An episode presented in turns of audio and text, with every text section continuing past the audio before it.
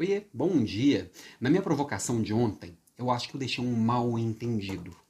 E se, se não foi bem entendido, é o comunicador que falhou. Então vim aqui hoje para complementar um pouco da, da provocação de ontem, que eu provocava um pouco a gente usar bem o nosso tempo e a nossa atenção.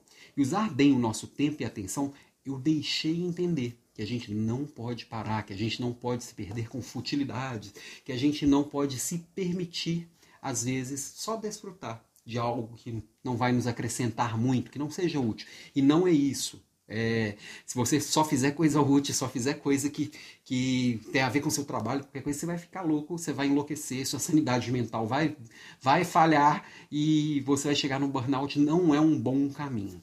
Tá? É, a gente tem que sim escolher muitas vezes deliberadamente se ausentar do momento, vamos dizer assim. É, tem até esse livro aqui, Roubando Fogo, que ele fala de depressão do ego. Ele é bem legal esse livro, que é quando a gente, por exemplo, vai assistir um filme que a gente se transporta para aquela outra realidade e a gente consegue dar uma aliviada, dar uma respirada da nossa realidade que às vezes é muito pesada.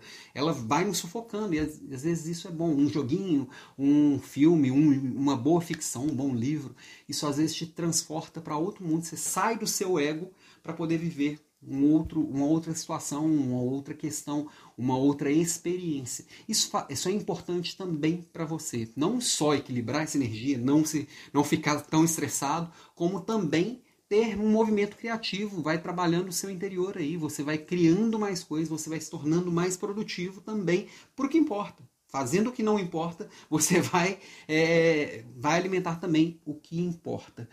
A grande questão é fazer isto deliberadamente. Não é assim, ah, vou dar uma pausinha aqui, vou entrar no YouTube e vou ficar lá quatro horas. Quando eu vi tudo que eu precisava fazer, eu não fiz. Porque eu enrolei. Então, minha provocação de hoje, que é um complemento à provocação de ontem, é sim, se permita, mas se planeje. Se, permita, se planeje para você desfrutar que a vida também é, é feita de futilidades também. Futilidade é bom também. Beijo e até amanhã.